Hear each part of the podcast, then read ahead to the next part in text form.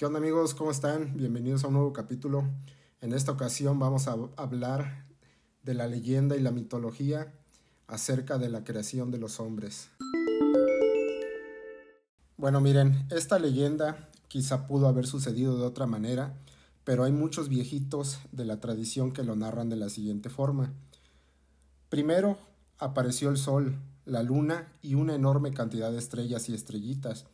Luego nació la tierra, y encima sobre el cielo, nítidamente, flotaban unas blancuzcas y esponjosas nubes que proporcionaban a la tierra la bebida.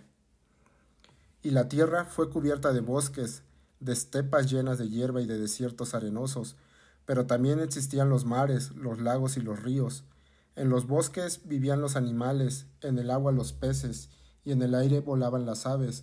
Lo único que faltaba en la tierra era el hombre, y se preguntaban los dioses el uno al otro, ¿quién deberá habitar la tierra, labrar el suelo y cultivar las diferentes plantas? ¿Quién nos ofrecerá sacrificio?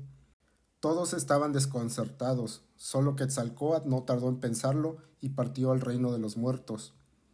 Allí, en el oscuro trono cubierto de negras y preciosas piedras, estaba sentado Mitlantecutli, el señor de la muerte, con su mujer. Quetzalcoatl hizo las reverencias y dijo Vine por los huesos de la vida que ustedes guardan aquí y quisiera llevármelos conmigo a mi mundo. ¿Qué harías con ellos? le preguntó curioso Mitlantecutli. Debo llevarlos a mis compañeros, pues tienen grandes preocupaciones de cómo poblar la tierra con los hombres. Está bien, dijo Mitlantecutli. Da un soplido en mi caracol y danza tres veces alrededor de mi trono. Quetzalcoatl obedeció. Bueno, serán tuyos, dijo Mitlantecutli, pero luego tendrás que devolvérmelos. De acuerdo, los regresaré, asintió con la cabeza Quetzalcoatl.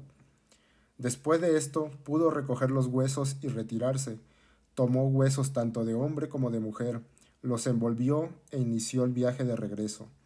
En ese momento Mitlantecutli se arrepintió, por lo que llamó a sus espíritus súbditos y les preguntó ¿Se fue ya Quetzalcoatl con nuestros preciados huesos? Sí, señor nuestro, gritaron los espíritus uno tras otro. Deténganlo y quítenle los huesos. Los espíritus se apresuraron e inmediatamente emprendieron el camino, silenciosamente y utilizando senderos secretos, se adelantaron a Quetzalcoatl y en un angosto desfiladero tendieron una enorme red y allí lo esperaron.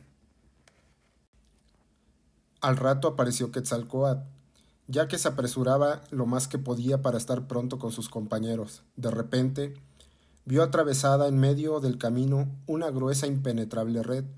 Parecía que todo se había acabado, pero Quetzalcoatl no perdió la calma.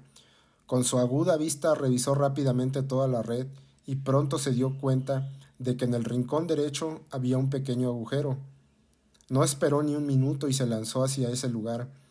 Con el empuje de su cuerpo, el pequeño agujero se convirtió en una gran abertura y Quetzalcoatl pasó rápidamente al otro lado. Pero qué desgracia. El envoltorio que cargaba en su espalda se atoró en la abertura, y los huesos de la vida se dispersaron rápidamente por todos lados. Además, se acercó una gran cantidad de pájaros y comenzaron a picotear los huesos. Al ver esto, Quetzalcoatl los ahuyentó, recogió con cuidado todos los huesos, de nuevo amarró el envoltorio y corrió directamente a Tamuanchán. Allí, con la ayuda de la diosa madre Quilatzli, trituró los huesos hasta convertirlos en fino polvo, los vertió en una fuente, les agregó gotas de sangre y obtuvo una masa vivificante de huesos, de la cual moldeó a los seres humanos.